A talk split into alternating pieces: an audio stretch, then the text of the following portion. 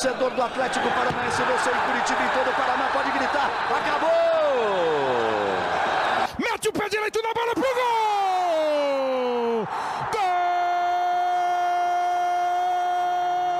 Que lance do Cirino! Espetacular o Cirino!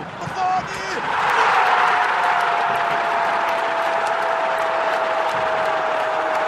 Fala torcida rubro-negra, está no ar mais um podcast. Sabe de quem? Do Atlético! Fala pessoal, estamos começando agora a edição de número 58 do podcast G Atlético. Eu sou Fernando Freire, repórter do site, e hoje vamos falar sobre o 3 a 0 no Juventude lá em Caxias do Sul, o início empolgante de Brasileirão, a busca de Antônio Oliveira pela escalação ideal e, claro, sobre os jogos contra Havaí e Grêmio. Para falar sobre tudo isso e muito mais, conto com as presenças de dois torcedores.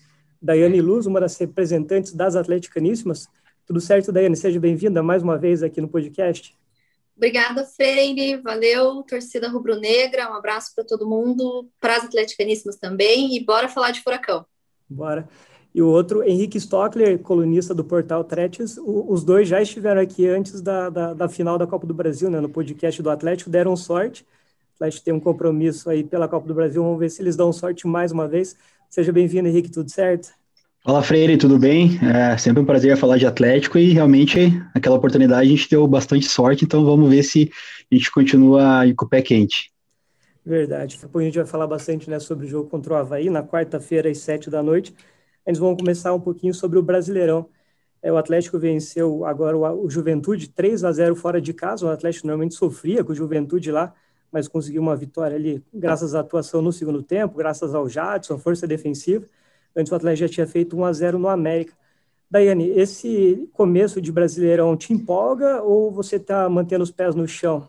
Pois é, eu já sou mais pé no chão, porque a gente não está muito acostumado a começar bem, né, campeonatos brasileiros. Vida no passado, no passado foi um desastre no primeiro turno. Então, é claro que a gente fica, fica feliz de ver que o time está evoluindo, mas assim, não são também jogos de encher os olhos, né? Então, são jogos um pouco cadenciados ali, principalmente aquele primeiro com o América Mineiro, esse contra o Juventude já foi um pouquinho melhor, né? Óbvio que 3 a 0 a gente já fica um pouquinho mais feliz. Mas eu confesso que eu prefiro ficar um pouquinho mais pé no chão, assim, eu acho que o Nicão deu uma entrevista, né, depois do jogo, falando a mesma coisa, que tem que trabalhar, tá só nas primeiras duas rodadas aí, não dá para ficar muito iludido. É, o Nicão falou bem sobre isso, né? Lembrou que no ano passado o Atlético ganhou as duas primeiras e depois desandou ali, terminou o primeiro turno da zona de rebaixamento. Depois conseguiu ainda se salvar, né? Deu uma, uma recuperada no segundo turno, terminou, teve a terceira melhor campanha no retorno, terminou em nono lugar. É, Henrique, sobre esse começo empolgante do Atlético aí, é, antes do campeonato eu imaginava que o Atlético teria time e elenco para brigar por Sul-Americana esse começo aí de campeonato, você acha que dá para brigar por Libertadores, dá para brigar por algo mais? Ou a tendência do Atlético ali é o meio da tabela? Como que você avalia o Atlético?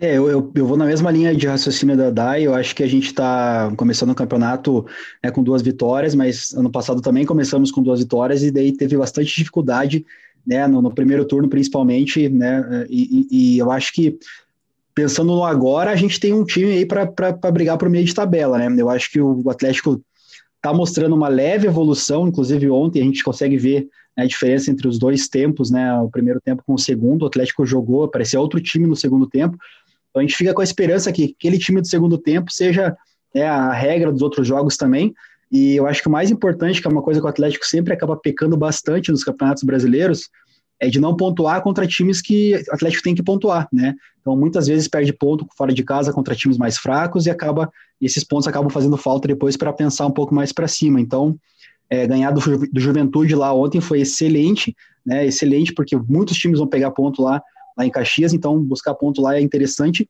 E aí, é, à medida que esses pontos vão sendo acumulados, a gente pode daí pensar, né, com o decorrer aí da, das próximas rodadas, o que, que o Atlético pode vislumbrar para a continuidade. É só para lembrar, a gente comentou aqui das duas vitórias do ano passado. Na, na ocasião, o Atlético fez 2 a 0 no Fortaleza fora de casa, depois 2 a 1 no Goiás em casa, e aí desandou, né? Ficou ali, deixa eu contar que foram 5, 6, 8 jogos sem ganhar. Terminou Nossa. o primeiro turno da zona de rebaixamento, depois, enfim, conseguiu se salvar, mas esse começo ruim ali pesou bastante. É, falar agora sobre a escalação. É, Dai, eu acho que do meio para trás ali não tem muita dúvida, né? Santos, Kelvin, Pedro Henrique, Thiago Heleno, Abner, e daria para incluir até o Richard e o Christian ali no, no sistema defensivo. E, e, como reposição, né, também tem Bento, Zé Ivaldo, Aguilar, Nicolas. Como você avalia o momento do, do sistema defensivo? Você acha que precisa reforçar algum setor ali, pelo menos para banco de reserva? Ou o sistema defensivo, você acha que é isso aí? Os, os números estão mostrando isso? Você acha que o setor defensivo está bem servido? Não, acho que o, o defensivo está bem postado, sim. Inclusive, nesse jogo, né, a gente tinha, tudo bem, o Santos e o Thiago Heleno como titulares, né, nesse jogo contra o Juventude, é, mas, por exemplo, tinha o Zé Ivaldo. E o Zé Ivaldo, na minha opinião, as últimas apresentações dele têm sido muito boas, né? E fato é que o Atlético aí não, não, não toma muito muitos gols, né? Tem uma defesa muito boa. Não sei nem os números aí de cabeça, mas sei que que, que, que tá bem nessa, nesse setor. Então, na minha opinião, aí a gente consegue equilibrar né, bem com, com banco e reserva fazer essa mescla aí que o Antônio Oliveira tem feito, né? Inclusive nesse jogo contra o Juventude. Até o Antônio, Antônio Oliveira mesmo falou, né, que para ele, ele tem sempre 25 jogadores sempre prontos para entrar e jogar e fazer o mesmo jogo de todos, né? Claro que a gente tem ali as individualidades que tem que ser consideradas, mas eu acredito que nesse, nesses setores aí a gente está bem servido. É, o Atlético são 12 jogos com o Antônio Oliveira, né, o time principal do Atlético. O Atlético não sofreu gol em oito jogos com o Antônio Oliveira. O Atlético só sofreu um gol do Cascavel CR quando eram os reservas. É, perdeu lá para o Melgar com os titulares, tomou um gol do Coxa, né, ganhou por 2 a 1 um, com os reservas e tomou aí o gol do Havaí então, de, de 12 partidas, o Atlético não sofreu gol em oito delas e só sofreu gol com o time titular, com o time A, contra o Havaí contra o Melgar. Os outros dois gols que o Atlético sofreu foram com os reservas. É, falando agora do meio para frente, Henrique, aí acho que começa o, o, grande debate do Atlético. Hoje tem Jadson, Terãs, Vitinho, Carlos Eduardo, Nicão, Renato Kaiser e o Matheus Babi.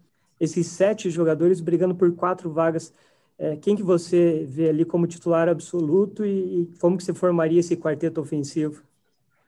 Bom, Freire, eu acho que uh, é um problema bom aí, né, com certeza, na, na, para o Antônio Oliveira, ter bastante jogadores com possibilidade de jogar, né? Eu acho que, como a gente já comentou aqui, a Dai comentou também, sistema defensivo do Atlético muito forte, né? Então, é, tendo essa base forte né, do meio para trás, a gente consegue daí é, tem, tem, que resolver o problema para frente, porque o Atlético tem aquele grande problema da falta de agressividade em alguns momentos. Mas eu acho que hoje, no meu time titular absoluto é o Kaiser e Nicão, né? Esses não tem como sair do time, são para mim são titulares absolutos. O Kaiser até pela vibração, pelos gols importantes, pela, pelo, pela acho que até pela, pela dedicação dele dentro de campo, acho que é um cara que é imprescindível que esteja jogando. O Nicão, né? Nem se fala, esse não se discute né? Mas aí eu acho que fica ali a, questão mais na, naquela dobradinha do Cadu com o Carlos Eduardo com o, com o Vitinho, né? Então a gente é um problema bom porque o Carlos Eduardo fez um segundo turno no passado muito bom, né? Um, foi um cara que foi muito importante para a retomada do Atlético e o Vitinho tá, tá num momento muito bom, né? Chute fora da área, tá com facilidade de drible, de quebrar a linha, então esse, esse é um problema bom que o Atlético tem. E aí, ali na questão mais centralizado, com o Jadson e o Terans, eu acho que o Terans está chegando, poucos minutos jogados ainda, mas já com duas assistências, então a gente ainda precisa ver como ele vai se comportar, né, jogando um jogo inteiro, provavelmente, pelo que está mostrando, não vai ter muito problema de adaptação, mas é um outro problema bom, né, e aí, indo bem de encontro com, o que o Atlético faz nos últimos anos, né, de rodar bastante o time, inclusive contra o Juventude mesclou o time, eu acho que pode ser um problema é, é bom aí, uma solução para o Atlético, essa questão de, de você rodar, né, o Jadson também tem uma idade avançada, o Terans chegando agora, eu acho que o Atlético pode mesclar. Depois até tem o Babi também para jogar com o Kaiser, o Mingote também. Eu acho que o Atlético está bem servido no ataque também. Claro que reforço sempre muito bem-vindo, mas eu acho que a gente consegue, é, colocando ali, conseguindo melhorar um pouco a dinâmica e a fluidez do ataque, eu acho que a gente vai conseguir, com certeza, é, é, ter um ataque bem agressivo. É, eu já falei aqui no, no, podcast, era o setor que mais preocupava, né? principalmente o setor de meio campo, que o Atlético testou ali, Fernando Canezinho, Léo Citadini, ninguém se firmava o Jadson agora em ótima fase. O Jadson vinha já fazendo bons jogos, mas ainda não tinha feito um, um grande jogo nessa volta ao Atlético. Fez agora contra o Juventude. O Teran já entrando ali nos minutos finais já tem duas assistências. Enfim, é, era o setor, na minha opinião, mais carente. Hoje o Atlético bem servido, do, do meio para frente ali, em relação aos pontos, o Atlético já estava bem servido antes. Acho que o Atlético encontrou a solução ali com o Jadson e o Teres. É, Dai, queria que você comentasse para você qual que é o, o, setor, o quarteto ofensivo ali entre esses sete jogadores, ou outros, se você quiser incluir, Jadson, Teres, Vitinho, Carlos Eduardo, Nicão, Kaiser e Babi. É, para mim, Nicão e Kaiser também não, não saem desse, desse quarteto aí. E aí eu vou ficar também com o Jadson, porque né, a qualidade da bola dominada dele, é, a forma como ele participa de, da composição das jogadas também não consigo. Por mais que ele já esteja aí com a cidade mais avançada, enfim, né, no, no, último jogo aí contra o Juventude ele mostrou que ele ainda pode trazer aí muitos bons frutos para a gente. E aí eu ficaria também com o Vitinho ao invés do Carlos Eduardo, né? Eu sinceramente acho que o Carlos Eduardo é bom jogador para entrar no segundo tempo para dar aquela velocidade, para trazer aquele, aquele, aquele último gás assim no, no, no, jogo. Claro que depende do tipo do jogo, do tipo do jogo, do tipo do adversário, né? Isso vai depender muito aí desses, desses critérios, mas meu quarteto seria, seria esse aí. É, o, o Jadson, legal é que ele tá, tá tendo minutos em campo, né? Não é aquele jogador que entra só no finalzinho. Ele jogou, por exemplo, o jogo inteiro contra o Alcas, aí jogou é, mais de, de 60 minutos ali contra o América, depois entrou no finalzinho contra o Havaí, mas na sequência já jogou praticamente tudo contra o Juventude, saiu só no, no finalzinho, enfim, é um jogador que, que tem muita qualidade, apesar da idade, né, 37 anos, e, e, acho que o mais legal, né, ele renovou o contrato e continuou jogando, a gente vê muitos casos ali de jogadores que renovam o contrato acabam relaxando, o Jadson foi o contrário, logo depois de renovar, foi lá e brilhou nesse jogo contra o Havaí. É, Henrique, queria que você comentasse agora sobre esse jogo contra o Havaí, comentasse um pouquinho sobre o último jogo, né? O que, que você acha que o Atlético é, pecou ali no primeiro jogo, se daria talvez até para ter matado o confronto, e comentar um pouco sobre esse jogo de quarta-feira às 7 horas da noite na Arena da Baixada. O jogo de ida foi 1 a 1 né? O gol fora de casa não é critério de desempate, então qualquer empate leva para os pênaltis, quem vencer avança. O que, você espera desse confronto? O que, você espera que o Atlético faça de melhor para essa partida? Pois é, no jogo da, da ida lá na ressacada, o Atlético, eu achei que jogou razoavelmente bem, né? A gente sabe que aquele problema de cadenciar demais, mas ali até entendo, né? Porque é um jogo de, de dois confrontos, né? Mata-mata. É, Atlético fez o gol e aí ficou esperando a oportunidade de matar o jogo. Daí eu acho que entrou muito naquela questão que a gente tem batido bastante, né? Que criou algumas oportunidades, teve bastante contra-ataque de mano a mano, às vezes até saindo em mais número, com mais número de jogadores ofensivos do que o que tinha de defensivo deles, e aí o Atlético acabou não caprichando para matar, né, para matar o jogo, para fazer o segundo gol, e aí ficar com uma situação bem tranquila.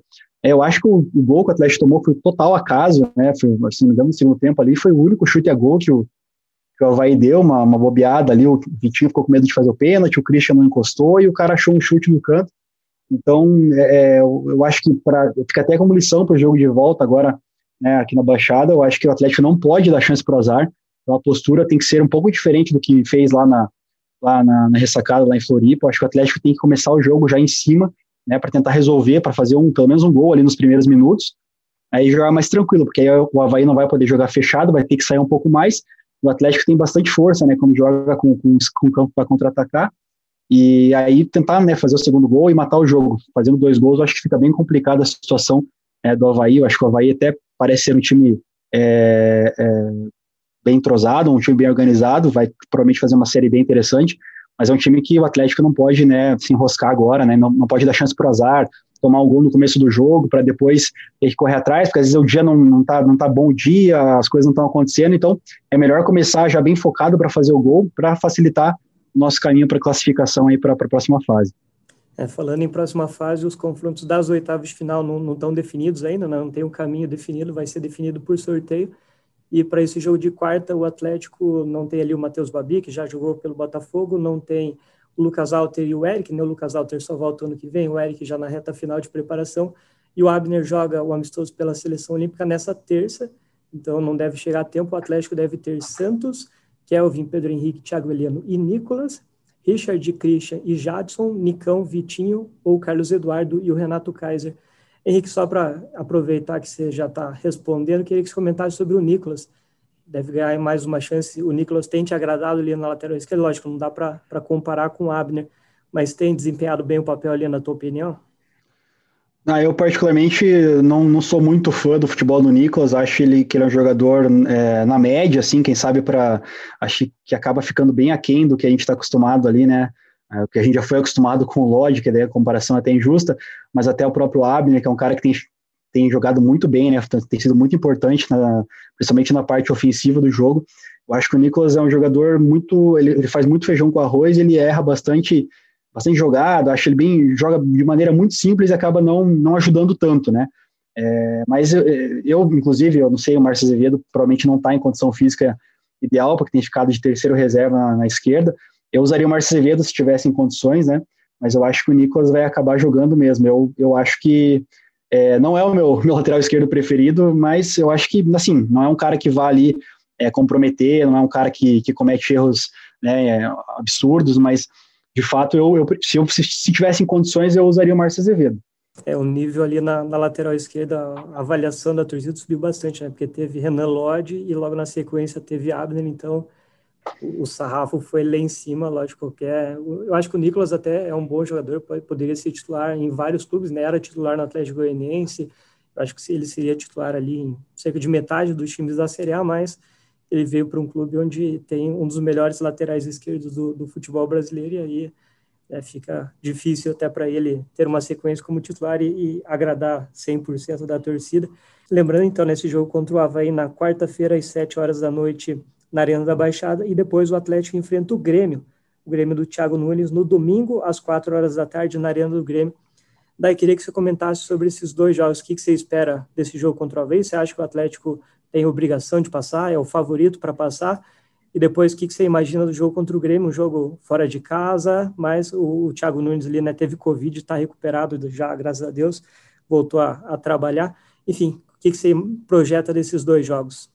Para o jogo do Havaí, eu vou concordar com o Henrique, né? Eu acho que o Atlético tem que matar esse jogo aí já no comecinho para não deixar é, tomar um revés aí dentro de casa, né? O Havaí claro, com todo respeito ao adversário, não é aquele primor de time, mas ele tá ali bem arrumadinho, né? Ele tá, ele tá ajeitadinho, foi campeão da, da, da, da do Catarinense, se não me engano, né? Salvo engano aí.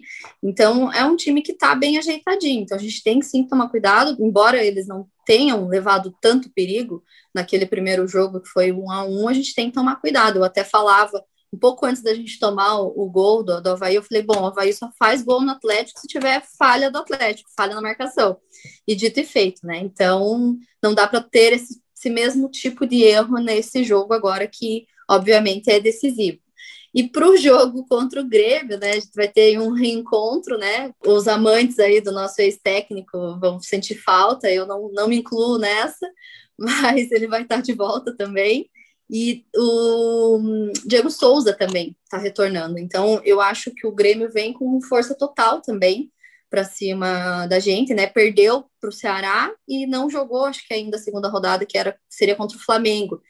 Então, vai ter que ser aquele jogo também de, de ir com tudo para cima e ir com, com, com o time completo. Eu acredito que o Antônio Oliveira vai colocar todos os titulares nesse jogo, né? Até porque daí na outra semana a gente não tem, não tem jogo.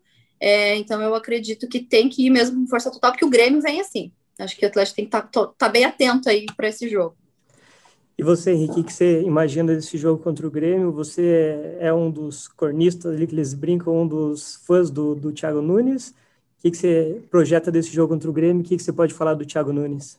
Não, o Thiago Nunes é. Pô, Thiago Nunes é, é outro, outro assunto, né? O cara, eu sou cornunista, Thiago Nunes, né? Mas agora o Thiago Nunes está lá, né? Tá, tá empregado, a gente está aqui numa outra realidade. É, quem sabe num próximo momento aí, mas continuo admirando bastante ele, né? E deixou saudades com certeza e deixou um legado aí. Inclusive, aumentou bastante o sarrafo, né? A torcida do Atlético está bem mal acostumada agora, que é sempre ver o time jogando bem para cima, eu acho que isso até acaba atrapalhando um pouquinho atualmente, porque a gente fica com uma expectativa muito alta. Mas enfim, eu acho que contra o Grêmio agora, nesse jogo aí do final de semana, eu acho que vai ser a primeira grande prova, né, de fogo do Atlético no ano, né? O Atlético, pelo menos os times que o Atlético enfrentou até agora, acho que o América Mineiro provavelmente era, era o mais organizado, mais forte, é, e depois acho que Juventude, o Coxa vem aí em segundo lugar, e o Coxa né, meio esfacelado nos últimos anos aí, não, não tem conseguido é, se, se organizar. E o Juventude recém-subido, acho que também é, valeu lá como prova jogar fora de casa, mas eu acho que agora sim vai ser um teste de fogo. Né, o, o Grêmio muito bem né, na, na, nesse começo de temporada.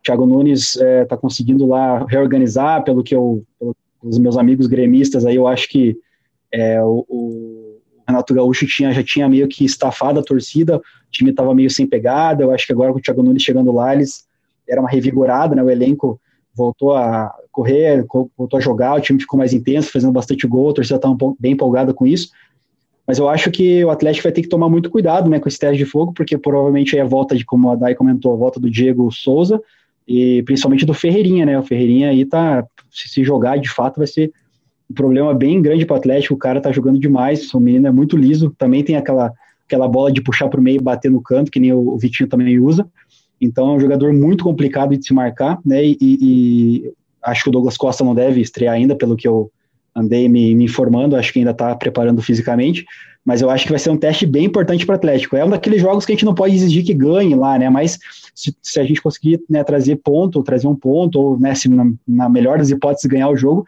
aí sim você começa a pensar que se, se essa evolução que o Antônio Oliveira tem, tem, tem, tem sempre tentado passar, eu acho que aí sim a gente consegue olhar para frente com né, começar a pensar em coisas maiores no campeonato.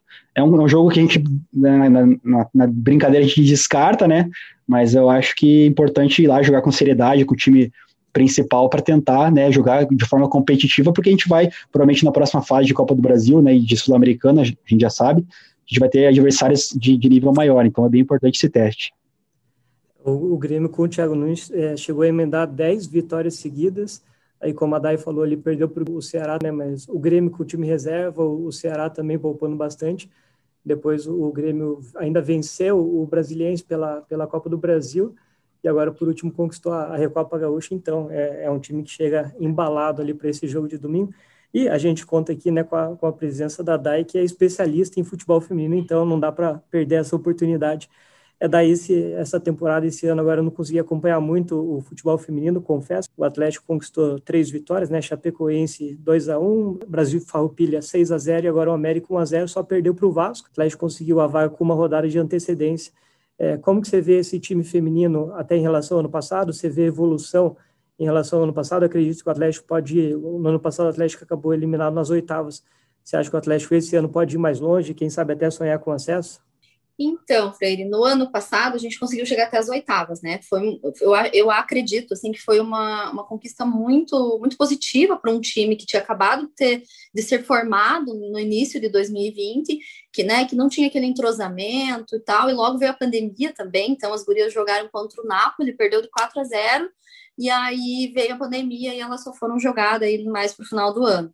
Então, assim, foi um belo trabalho, né, considerando aí todas as intempéries que, que acabaram aparecendo. E aí, para esse ano, a gente vê aí Rosana Augusto chegando, né? A gente teve renovação de atletas importantes como a Milena, que foi artilheira do time no Brasileirão do ano passado. É, e chegada de outras atletas importantes também, como aqui em Campos, que já era goleadora lá no Cruzeiro, ela estava no Cruzeiro na temporada passada. Então a gente vê que, que te, teria que ter uma evolução, né? E na, na, minha visão, o Atlético teve uma evolução sim do ano passado para esse, né? A gente teve ali os dois jogos testes que eu considero assim, que foram os jogos do Paranaense, que ainda era válido por 2020, que jogou contra o Imperial FC né, foi campeão. Então ali a gente já teve uma prova de como seria esse jogo. E eu acredito que a Rosana imprimiu muito o estilo de jogo dela nas gurias. Então, é aquele jogo para frente, é um jogo muito vertical, jogadas bastante pelos, la pelos lados, né? As meninas carregam a bola até a linha de fundo para fazer esse cruzamento, para chegar mais perto do gol. Então, é um time bem agressivo, eu diria assim. Né? Contra o Vasco foi ali, você já até falou que a gente perdeu por 2 a 0. O time do Vasco muito bem organizado, né? E a gente acabou perdendo também a Thaís Prado, que é uma volante ali, que é a maestrina do nosso meio-campo, então a gente acabou perdendo nisso, né? Mas já recuperou contra o Brasil de Farroupilha e contra o América Mineiro, que foi um jogo difícil também, mas as gurias ganharam aí de 1 a 0. E com essa vitória já estão classificadas para as oitavas de final e uma, uma, uma, questão muito importante também é que já estão classificadas para o campeonato da Série A2 do ano que vem, né? Porque como a CBF aí disse que vai ter agora a Série A3, os critérios de classificação mudaram. Então, vão estar na Série A2 do ano passado os times que se classificarem para as oitavas e aqueles que caírem da, da Série A1. Então a gente já tem calendário para o ano que vem, então isso é muito positivo também. Então agora a gente vai ter um último jogo, né, que é contra a Ponte Preta, e é, é importante ganhar para tentar ficar em primeiro lugar do grupo F, para ficar ali no pote, no primeiro pote, né? Porque se a gente fica no segundo pote, a gente vai pegar, pode pegar times mais fortes aí que que a gente já está vendo, por exemplo, as meninas, as Vingadoras, que são as meninas do Atlético Mineiro, então, vêm muito fortes. Então, esse é um time que, por exemplo, eu não queria pegar, não queria que o Atlético pegasse. Né? Mas eu acho que é bem positivo aí toda a campanha que o Atlético vem fazendo nesse Feminino A2 de 2021. É uma pena as jogadores ainda não terem podido jogar diante da torcida, né? Porque no ano passado a estreia do, do principal, do time feminino, já foi é, durante a pandemia, então esse reencontro, esse encontro com a torcida ainda está fazendo falta. É só passar a escalação rapidinha do último jogo, né, para o torcedor se acostumar com os nomes da, das meninas do Furacão. O Atlético teve a Renata no gol, Bruna, Nayara, Bia e Rafa no sistema defensivo, Lele, Tainá e Juliana. Na frente, Milena, Joyce e Kim, o time que iniciou essa partida contra o América Mineiro. E aí, como a Dai falou, né, ainda tem o jogo contra a Ponte Preta a, a, última rodada do campeonato feminino da Série A2 vai ser todo no dia 18, uma sexta-feira, às quatro e meia.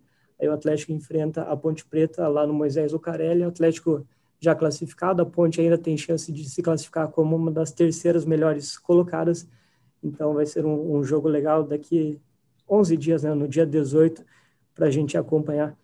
É, Henrique, muito obrigado pela, pela participação aqui no podcast. Voltando aqui, né, vamos ver se dá, mais, dá sorte mais uma vez e até a próxima. Com certeza, a gente espera que tenha dado de sorte novamente para o Atlético Copa do Brasil. Né, esperamos voltar mais vezes em, em fases mais agudas aí do, do campeonato. Valeu. Valeu você também, Dai, pela, pelas opiniões sobre o futebol masculino e principalmente sobre a aula aqui do futebol feminino. Um espaço aqui que a gente sempre tenta dar, é, lógico, precisa valorizar cada vez mais, mas, enfim, a tua participação sobre o futebol feminino foi bem legal também. Muito obrigado pela, pela participação aqui. Eu que agradeço, Freire. Valeu, Henrique, pela, pela companhia aí, pela parceria. Deixo um abraço aí para toda a torcida e um pedido, né, para que todo mundo aí acompanhe mais o futebol feminino, que precisa de, de mais gente, né, acompanhando, gostando, para a gente aí desenvolver cada vez mais a modalidade. Valeu! Então é isso. Obrigado, Dai. Obrigado, Henrique. Fechando aqui a edição de número 58 do podcast G Atlético. Lembrando, né, jogo contra o Havaí na quarta-feira, às 7 horas da noite, na Arena da Baixada. Na ida, empate por 1 a 1 Então, quem vencer garante vaga nas oitavas de final. E aí, pelo Brasileirão, o próximo jogo do Atlético vai ser contra o Grêmio, às 4 horas da tarde de domingo, na Arena do Grêmio. O reencontro do Atlético com o Thiago Nunes. E o GE, claro, acompanha esses dois jogos em tempo real e toda a cobertura do Atlético antes desses jogos também você confere aqui. Só acessar ge.globo.paraná. Obrigado a todos que ouviram até o final. Abraços e até a próxima.